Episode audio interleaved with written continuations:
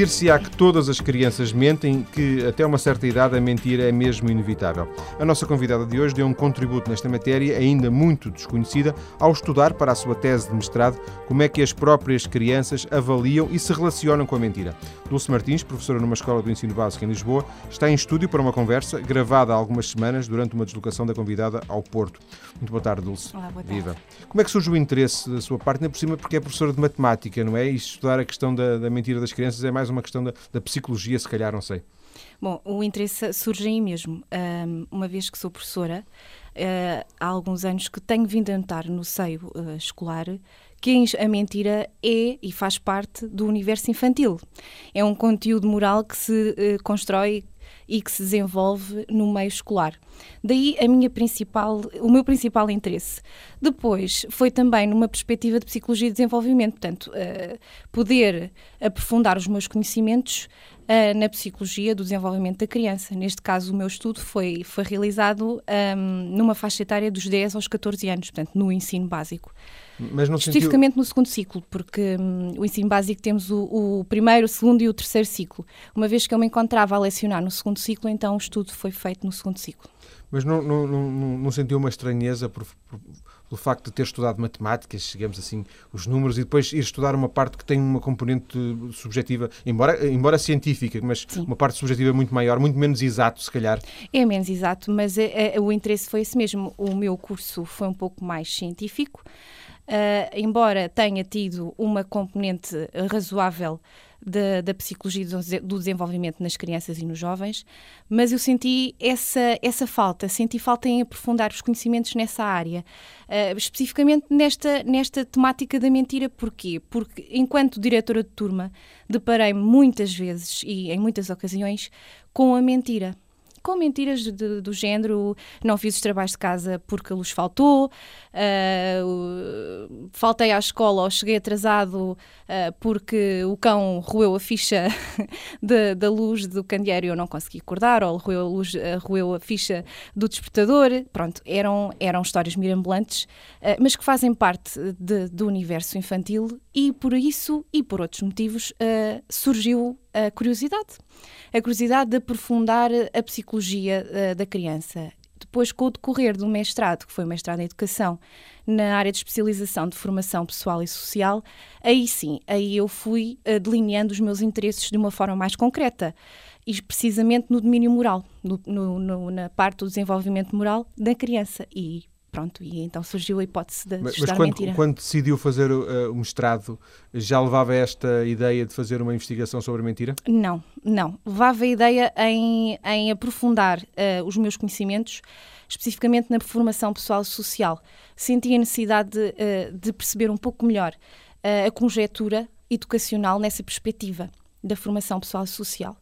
E por isso recorri ao mestrado ao mestrado na especialização. Sim. E houve algum momento na, nesta questão do, da, da, mentira? Houve alguma gota que fiz, quisesse transportar o copo? Alguma vez houve alguma situação que dissesse, não, é agora mesmo, depois disto, que eu tenho que estudar uh, uh, a questão da mentira?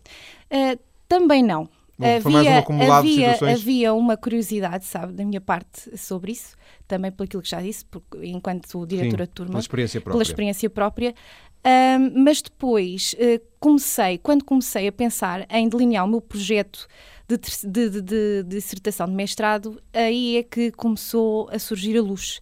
Porque comecei a ver que hum, havia domínios já muito abordados um, e eu gostaria de abordar ou gostaria de estudar algo que não estivesse ainda uh, massacrado, por assim dizer. Uh, Descobrir um ângulo que fosse ainda relativamente novo. Uh, não é novo, Sim. não é novo, mas há poucos estudos recentes e os que há já são antigos, não é? e daí o meu interesse em e... estudar esta transgressão moral. Portanto, acentuando muito a questão moral, não é? Sim, sim, sim. Sim, isto é mesmo do domínio moral. Do moral remete-nos para, para o que é certo e para o que não é? Uh, basicamente é isso. Uh, a moralidade refere-se dentro de certos e determinados contextos socioculturais, temos de ter isso em conta, não é? Uh, que o que é que está certo e o que é que está errado, o que é bem, o que é mal. é, é basicamente isso. Sim. E quando a Dulce começou a sistematizar a sua ideia, a trabalhar esta ideia de fazer uma tese de mestrado, certamente partia com as suas convicções, partia com os seus conhecimentos. Uh, Recorda-se se, essas convicções, se esses conhecimentos que tinha, por muito primários que fossem, acabaram destruídos pela, pela investigação ou, ou não? Ou acabou por ser um ponto de partida interessante? Acabou por ser um ponto de partida interessante, sim. Uh, nós, qualquer, qualquer investigação, seja ela pequena ou grande, parte sempre de um ponto de partida e os, os conhecimentos prévios uh, que nós temos influenciam-nos de certa maneira. Uh, é impossível nós distanciarmos-nos do nosso conhecimento já adquirido, não é? Uh, mas depois, com o avançar do tempo, eu consegui perceber que havia certas coisas, mais a nível teórico, que não imaginaria que assim fossem e que já tivesse sido estudado daquela forma tão aprofundada, uma vez que, e vou já aqui pôr um bocadinho uh, a lume a, a, discussão teórica, eu baseei muito num estudo de Piaget, porque Piaget foi de facto o grande marco uh, nesta temática da mentira dentro do conteúdo da moralidade. Uh, e por isso o estudo que ele fez e que emanou a grande discussão na altura, uh, foi feita em 1932, repare. Portanto, uh, havia muita coisa, claro que já houve outras coisas feitas depois, mas em relação à temática da mentira, é um caminho um pouco ainda por desbravar. E o que eu tentei fazer foi, então, uh, uma atualização deste, deste estudo do Piaget para os nossos dias e para o nosso contexto escolar. Seguindo as mesmas abordagens que ele seguiu, seguindo as mesmas metodologias que ele seguiu? Uh, não. Uh, a abordagem, sim, foi a abordagem cognitivista e desenvolvimentista. Cognitiva, porque tem em, em base ou como base o pensamento ativo da criança uh, a desenvolver-se ao mesmo tempo que o seu pensamento moral. Portanto, o pensamento ativo, o pensamento intelectual, tem uma, um paralelismo direto com o desenvolvimento moral. esta foi a abordagem e uh, a metodologia foi um pouco diferente, uma vez que Piaget utilizou as, as suas entrevistas semidiretivas, onde entrevistava a criança presencialmente, e eu utilizei um questionário em formato de resposta aberta. Porquê? Uh, não, não, tanto porque é que não usou o do, do Piaget, porque é que usou, eh, porque é que optou por esse tipo de, de, questionário? Sim, eu optei por este tipo de questionário, questionário porque hum, por uma questão de tempo porque estas investigações uh, de, de, mestrado têm um tempo muito reduzido uh, para se fazer. E então era muito mais complicado eu conseguir estudar uma amostra representativa, representativa no sentido, uh, tendo em conta uh, o objetivo da dissertação de mestrado, atenção, porque esta amostra que eu aqui trago, que são 93 alunos, não é uma amostra representativa da população dos alunos do segundo ciclo do ensino básico, uh, mas para ter alguma coerência, alguma validade externa, o estudo ter uma uh, franca validade externa, tinha que ter pelo menos um número mínimo de participantes. E o, o número que eu arranjei, e que me foi possível arranjar dentro do tempo que tinha, era mesmo, foi este, foi 93 Porque alunos. se fizesse entrevistas, uh, digamos, presenciais, sim, sim. poderia ter feito no mesmo tempo de 20 ou 30, porventura, seria Provavelmente, sim. Uh, seria muito menos. O que uh, o que reduz a, um, a, validade, a validade científica também do estudo, não é? Porque quanto mais métodos ou quanto mais metodologias nós podemos utilizar e muito mais participantes, obviamente Sim, que... Quanto maior a amostra, mais validade... mais validade externa e interna terá o estudo. Os alunos sabiam para que é que estavam a... sabiam o que é que estavam a responder? Era, foi difícil eh, a colaboração deles? Não. Uh, eu, eu, posso dizer que este, esta entrevista, ou semi-entrevista, por assim dizer, o questionário foi aplicado em aulas minhas e de outros colegas uh, de formação cívica. E porquê? Por uma razão muito simples. Porque as aulas de formação cívica servem, ou deveriam servir, uh, para discutir assuntos de cidadania. Uh, e isto é um assunto de cidadania, sermos responsáveis pelos atos que temos, não é? A mentira é isso mesmo, não é? Tem que se responsabilizar quem mente pelo seu ato, por essa transgressão. E por isso mesmo o questionário uh, foi aplicado numa das minhas aulas, assim como de outras colegas de formação cívica. Portanto, enquanto diretores de turma, nós temos essa função, dar aulas de formação cívica à nossa turma, à nossa direção de turma. Um, e os alunos foram, primeiramente, avisados de que iriam responder a um questionário, não só com o intuito de contribuir para a minha dissertação de mestrado, para a minha investigação, mas também com o intuito de trabalharmos esta temática. Até porque na minha turma, por curiosidade, nessa altura, tinha havido um, um problema em que a mentira se instalou. Uh, e, e, havia um bom pretexto. Exatamente, foi, foi um roubo de um telemóvel e depois tinha sido e não tinha sido e havia testemunhas que tinham visto e foi um bom pretexto para trabalharmos esta, esta temática. Já agora, por curiosidade, até, até que ponto essa discussão, prévia ou não, sobre o tema poderá, poderá ter influenciado as respostas dos alunos? Não houve discussão uh, uh, sobre o tema houve discussão na altura sobre o roubo uh, do telemóvel, o que é que, o porquê que roubou, porquê que não roubou, porquê que não assumia. E sim, nessa altura houve uma discussão sobre a mentira, uma discussão sobre a mentira. Mas antes do questionário, a única coisa que lhes foi dita é que para, para o, que é que iam, o que é que iam fazer e para o que é que iria servir, não é? Sim. Uh, e somente isso. De Entretanto, forma a não condicionar. Exatamente. Uh, de, sim, de tentar não, não condicionar as respostas. sim. Já agora, uh, por, curiosidade minha, até porque muito recentemente esteve aqui eh, uma professora de Educação Moral e Religiosa uh, que vinha a propósito de um outro tema. Ela tinha feito um, também uma tese de mestrado sobre o comportamento dos miúdos no i5, uh, por sinal uma, uma entrevista bem interessante, e ela contava que, sendo ela professora de Educação Moral Católica, religiosa católica, os alunos não se não optassem por essa, por essa hum, disciplina, não, não, tinham aulas, eh, tinham um furo. Eu já percebi que, que essa, essa disciplina que, que, falou, Educação Cívica, formação, cívica. formação cívica, substitui as aulas de, de Educação Moral hum. para quem não as quer, é assim? Não, de modo algum. Hum. Uh, formação Cívica é uma área curricular não disciplinar, portanto, uh, é obrigatória e enquanto a educação moral, religiosa, católica são ou não, coisas diferentes. São coisas diferentes, Pronto. exatamente. Embora o, o, o, desenvolvimento moral esteja presente sim, em ambas. Sim, sim, eu fiz uma associação, mas uma associação de ideias porque, um pouco... Sim, sim, fez bem. uh, há muito esse engano, sabe? Há pessoas que pensam que uma coisa é outra ou então que uma coisa substitui a outra, mas de facto não até porque uh, as aulas de formação cívica servem muitas das vezes para nós discutirmos assuntos ou problemáticas da turma. E da escola, uh, e da escola, sim, escolar, sim, sim. Enquanto a educação moral, religiosa e católica tem uma outra vertente. E tem um programa. E tem um programa. Um programa uh, a nossa formação cívica também tem um programa, até porque a formação cívica é um tema transversal ao currículo. Está presente em todas as disciplinas, em todos os momentos da formação uh, escolar. Uh, e por isso é um pouco mais móvel. Nós, professores, podemos optar em determinadas alturas aquilo que vamos fazer na formação cívica. Discutir Enquanto... os temas mais concretos Exatamente. que estejam a passar, por exemplo, sim, na escola, sim, sem estarem. Que sejam de momento. Sim, sim. sim. Vamos voltar ao, ao seu trabalho. Um, certamente fez uma revisão dos conhecimentos que, que existem, de, de, já falou aqui no estudo do Piaget. Encontrou uh, estudos em Portugal sobre esta matéria? Um, estudos em Portugal sobre esta matéria há muito poucos. Um, há estudos de desenvolvimento moral feitos uh, por professores nossos, nomeadamente o Orlando Lourenço, que se dedica também ao, ao estudo de desenvolvimento moral, o professor Mário Azevedo também, uh, Formosinho, entre outros, que me perdoem se me ouvirem, se Sim. me esqueci deles.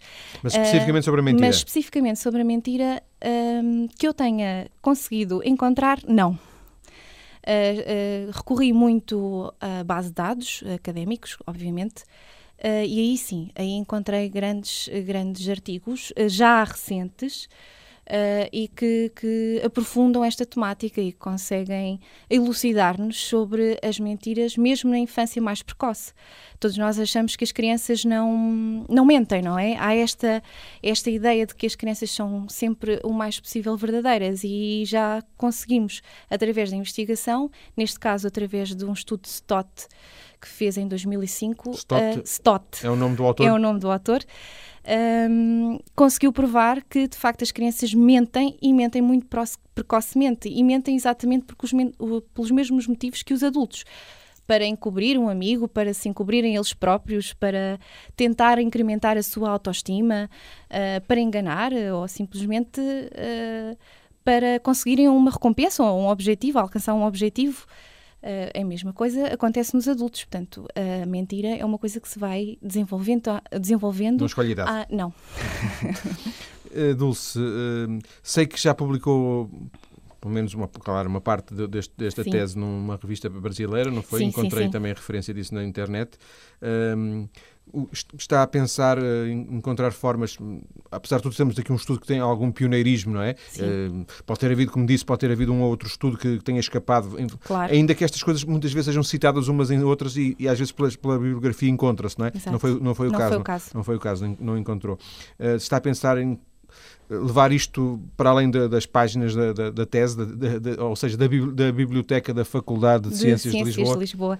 Uh, eu gostaria muito, mas isso acaba por ser um projeto, se calhar, a longo, a longo prazo, não é? Uh, um livro, por exemplo? Gostaria muito, gostaria muito, sim senhora, de poder, um dia mais tarde, uh, poder abordar a mentira, se calhar de outra forma, não tão académica, não é? Uh, embora neste momento a minha, uh, a minha prioridade é continuar o estudo, uh, é continuar a aprofundar numa outra metodologia com uma maior diversidade de participantes também, em termos de heterogeneidade, em termos de sexo, um, de, para, de uh, so, componente sociocultural e socioeconómica.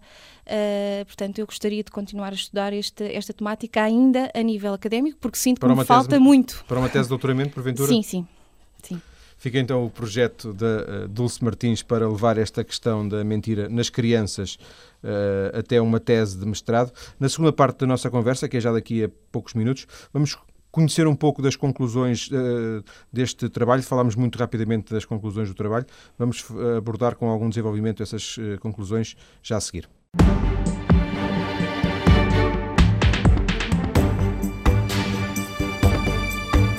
Estamos hoje a conhecer o trabalho de investigação da professora de matemática Dulce Martins, ela que investigou a relação que as crianças até aos 14 anos têm com aquilo que é a mentira. Um trabalho que resulta também de, de uma tese de mestrado feita uh, por esta professora de, do ensino básico numa escola em Lisboa. Uh, Vamos recapitular, Dulce, eh, os objetivos do trabalho. Vamos. Uh, definiu um conjunto de, de, hipóteses, um conjunto de objetivos. Uh, quer trazer-nos duas ou três que fossem mais uh, importantes? Posso-lhe trazer o objetivo principal, que foi indagar o que é que as crianças entendem, as crianças nestas idades e neste ciclo, que foi o segundo ciclo do ensino básico, entendem por uma mentira. E, e, com isto foi possível chegarmos à definição de mentira há intenção da mentira, se há ou não uma intenção voluntária ou involuntária quando se mente, uh, e dentro da avaliação do conteúdo da mentira, saber quando é que é mais grave, quando é que ela é credível e se sempre que se mente é necessário ser castigado por essa transgressão. Dentro do castigo há então o tal merecimento de castigo, o grau de severidade do castigo e a frequência do castigo. As crianças, uh, começando de alguma forma uh, a desmontar várias das questões que, que anunciou agora, as crianças são tolerantes com a mentira de, uh, entre elas? Depende da fase de desenvolvimento em, em que elas se encontram. Um, as crianças mais pequenas, e também segundo Stott, uma vez que já o referi anteriormente, um, ele conseguiu perceber que a partir dos dois anos, e aliás, até a um estudo mais uh, anterior ao de Stott, que foi em 1997, Perner conseguiu perceber que as crianças começam a mentir assim que, que adquirem a competência da fala. Uh, e depois o Stott desenvolveu esta ideia precisamente sobre isto. Elas começam a mentir cedo e têm a noção consciente de que o fazem.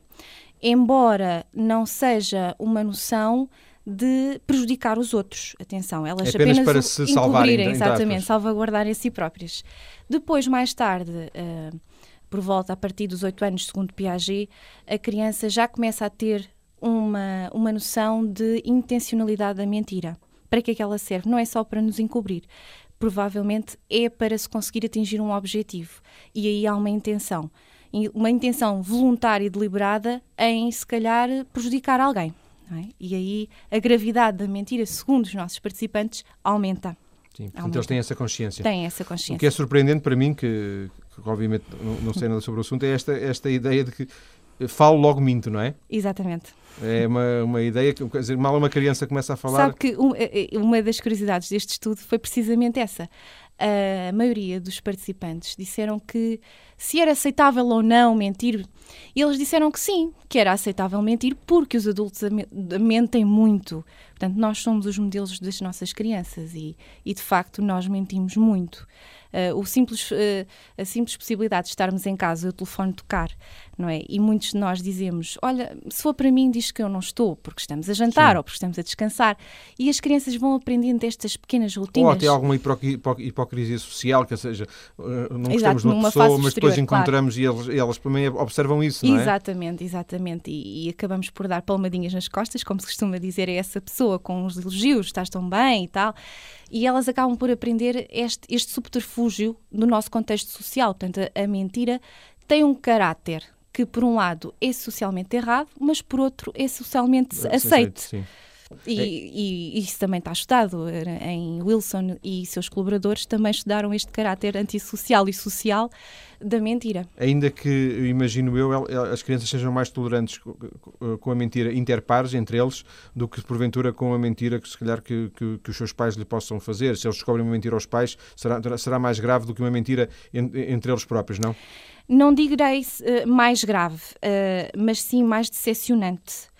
Uh, há um estudo agora, posterior ao meu, que veio na sequência do meu, feito por uma colega minha, também orientado pela mesma professora uh, orientadora, que é a professora doutora Carolina Carvalho, uh, que foi feito pela Marina Martins, curiosamente com o meu sobrenome, um, em que ela estudou a mentira em, nos mais velhos, nos, nos, jovens, a partir dos, dos 12 anos até aos 20.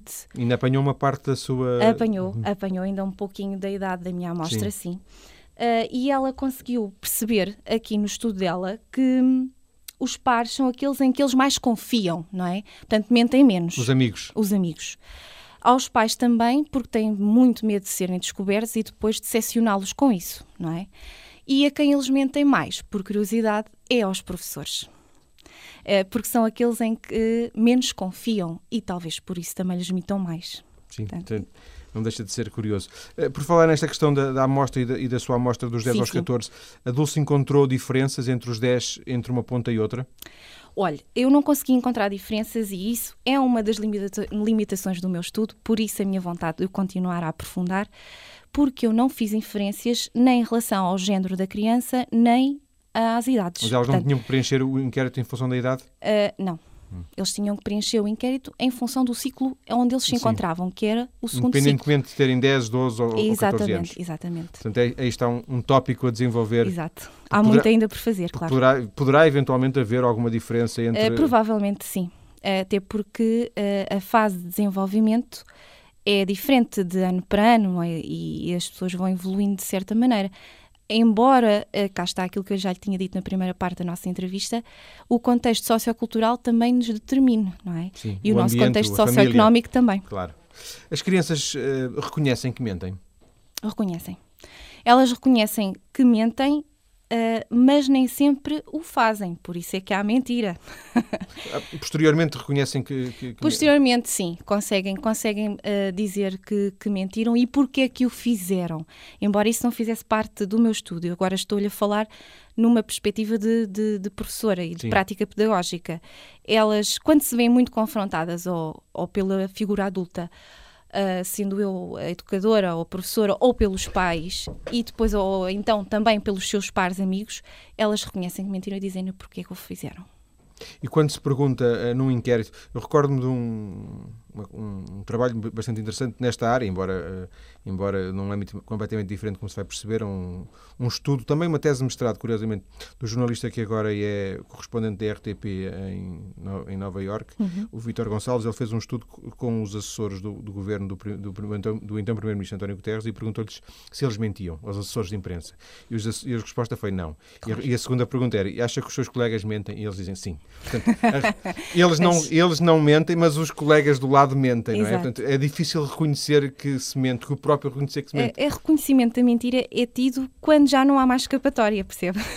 É Tanto na recurso. criança como no adulto. Portanto, nós funcionamos um pouco da mesma maneira, embora a, a, a preconceição que as pessoas têm sobre a mentira na criança é, é, é ao contrário, não é? Porque acharíamos que elas eram mais inocentes e que de alguma hum, forma se desmanchariam mais facilmente. Exatamente, sim, porque em, durante muitos anos acreditou-se de facto que a criança não, não, não constituía um pensamento ativo para conseguir engendrar uma história credível.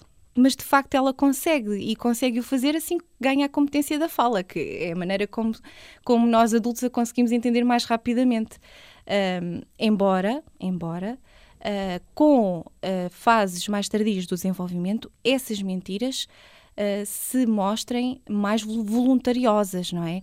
No sentido de mais enganar, frequentes. mais frequentes, exatamente, no sentido de enganar ou até de uma intenção deliberada de prejudicar alguém.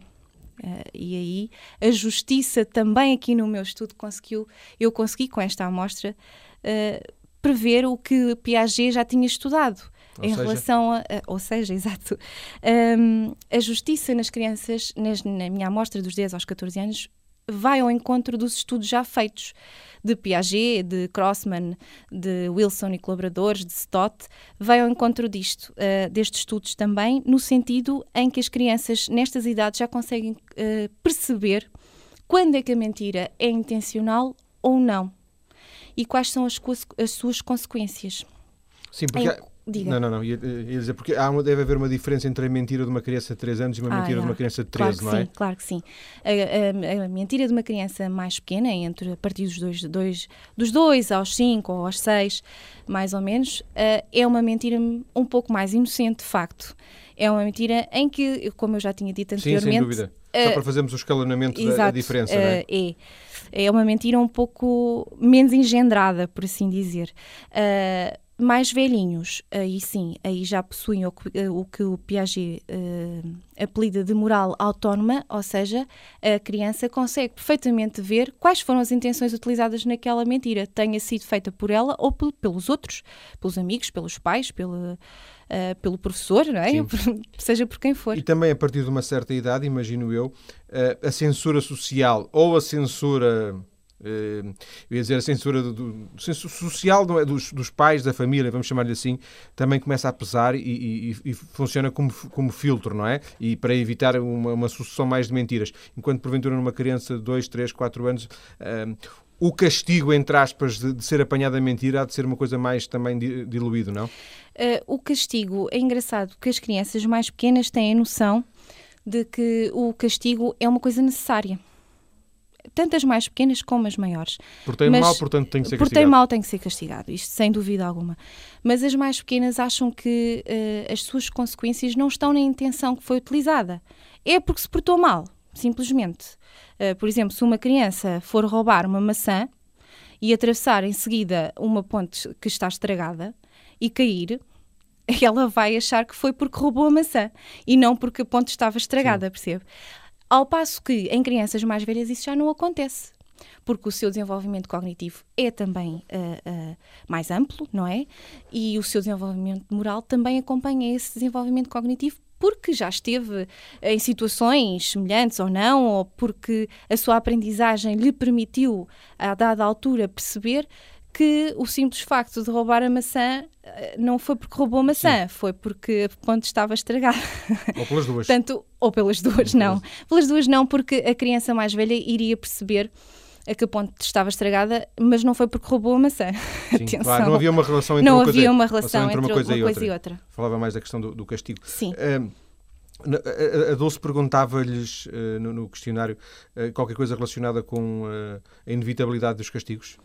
Uh, sim, perguntei-lhes. Das, das, consequências de mentirem, digamos assim. Olha, uh, especificamente perguntei-lhes no questionário se sempre que se mente se deve ser castigado. E perentoriamente eles disseram todos que sim deve ser sempre castigado por diversas razões. Uns porque mentir é feio, não é? Há aqui uma um, visão da mentira um pouco mais realista uh, e um pouco mais simples, não é? Primária, por assim dizer. Uh, e outros porque os adultos mentem muito e nós então podemos mentir, mas temos que ser sempre Sim. castigados, não é? Um, e ainda houve outras respostas uh, uh, sobre o castigo, mas basicamente a maioria disse que era necessário e tem castigo, a noção se são, se são, castigados, eh, ou seja, eles, eles uma coisa era uh, Sim, achamos que, que devemos ser, mas na, na, prática são. Ou seja, tem alguma ideia sobre o, como, é que se, como é que os pais lidam com, os, com, com as mentiras dos filhos? Engraçado que há um estudo uh, feito também já há algum tempo, não, mas é, ainda é recente, foi feito em 2003 uh, eh, por eh, Wilson e, e colaboradores, uh, em que ele nos diz que os adultos estão pouco, estão pouco habilitados a descobrir a mentira na criança. Embora haja adultos um pouco mais especializados, ou seja, os adultos que estão em contacto com elas ou que lidam diariamente com os elas, professores. os professores, os pais, não é? os próprios pais que têm quem não, quem não conhece, conhecia os seus filhos ou as atitudes dos seus filhos, é, é parece-me um pouco estranho, não é? E os professores acabam por ser igual, porque nós temos um, um, trabalho contínuo e diário com aquelas crianças e são sempre as mesmas, não é? Durante um ano, pelo menos, um ano letivo. E nós começamos a, a conhecer principalmente o diretor de turma, não é? Começa a conhecer as suas crianças, até porque já tem alguns relatos uh, das vivências familiares que eles têm. E aí sim, os adultos aí estão habilitados a reconhecer a mentira. E uh, agora, quanto à questão do castigo, uh, penso que se partirá um pouco das. das das ideias e das convenções sociais que essa pessoa terá em relação a determinadas situações. Se, se acha que a mentira é grave e deve ser punida, se Sim. acha que a mentira é Mas é menos grave e não é necessário, se calhar, punir. Mas já agora existem, eh, não sei, existem mais do que uma escola em termos de pensamento eh, global, pensamento internacional sobre a forma como se deve lidar, eh, em termos de alguma psicologia, que se deve lidar com esta realidade? Deve ser mais tolerante, deve ser mais compreensível, deve ser mais uh, ditador, entre aspas, mais. Uh, Assertivo. Uh, sim, mais duro. Olha, rigoroso. Um, em, em, relação a essas correntes teóricas, há, há várias posições. Umas que dizem uma coisa, outras que dizem outra coisa. Ou seja, a meu ver, eu acho que uh, uh, nós, educadores, enquanto educadores, agentes educativos, devemos sempre agir perante uma situação onde se instala a mentira. Agora, temos de ter alguns cuidados, não é? Temos que, em primeiro lugar, perdão, saber qual é a situação que levou àquela transgressão, não é? Saber porque é que a mentira se instalou. Um, e aqui, Porque a causa pode depois uh, uh, criar algum tipo de atenuantes, no, no fundo é isso? Uh, não, não direi atenuantes, mas por trás de uma mentira poderá haver uma outra uma outra causa, não é? E dependendo dessa causa... Poderá haver uma boa verdade, digamos poderá assim. Poderá haver uma boa verdade. e dependendo dessa boa verdade, se calhar o castigo pode ser mais atenuado, sim. não é? Ou poderá ser mais compreensível ou poderá ou ser mais compreensível, é? sim. Sim em função da própria. Claro, lá claro. está, se, se, se rouba uma maçã porque se tem fome ou se rouba uma maçã para, para, para brincar, não é? Para claro, pegar um exemplo da, que estava a dizer, é estava a dizer da, da, da maçã. Um, por curiosidade, o que é que acha que, que os miúdos, uh, eles depois uh, preencheram o inquérito, uh, deram-lhe algum tipo de eco, aquilo teve algum tipo de, de impacto neles? Eu penso que sim. Uh, porque depois, pelo menos fê-los pensar, não é? Porque isso, uh, pelo menos fê-los pensar, no mínimo. Sim, sim, sim. Uh, muitos deles gostaram muito das histórias. eram quatro histórias, também adaptadas de estudos anteriores de Piaget. Um, e uma delas era sobre uma criança que mente à mãe. Mente à mãe dizendo que tinha tido uma boa nota, mas não tinha tido nem boa nem má, não tinha tido nota nenhuma, apenas com o intuito de receber um prémio. E de facto essa história foi mais condenada ou aquela em que uh, se disse que merecia mais castigo, também porque se mentiu à mãe, não é? Não havia necessidade, quer dizer, não havia subjacente, havia... se calhar, uma, uma motivação forte para essa mentira, é, é? Exatamente, exatamente. Portanto, eu penso que uh, neste caso houve um.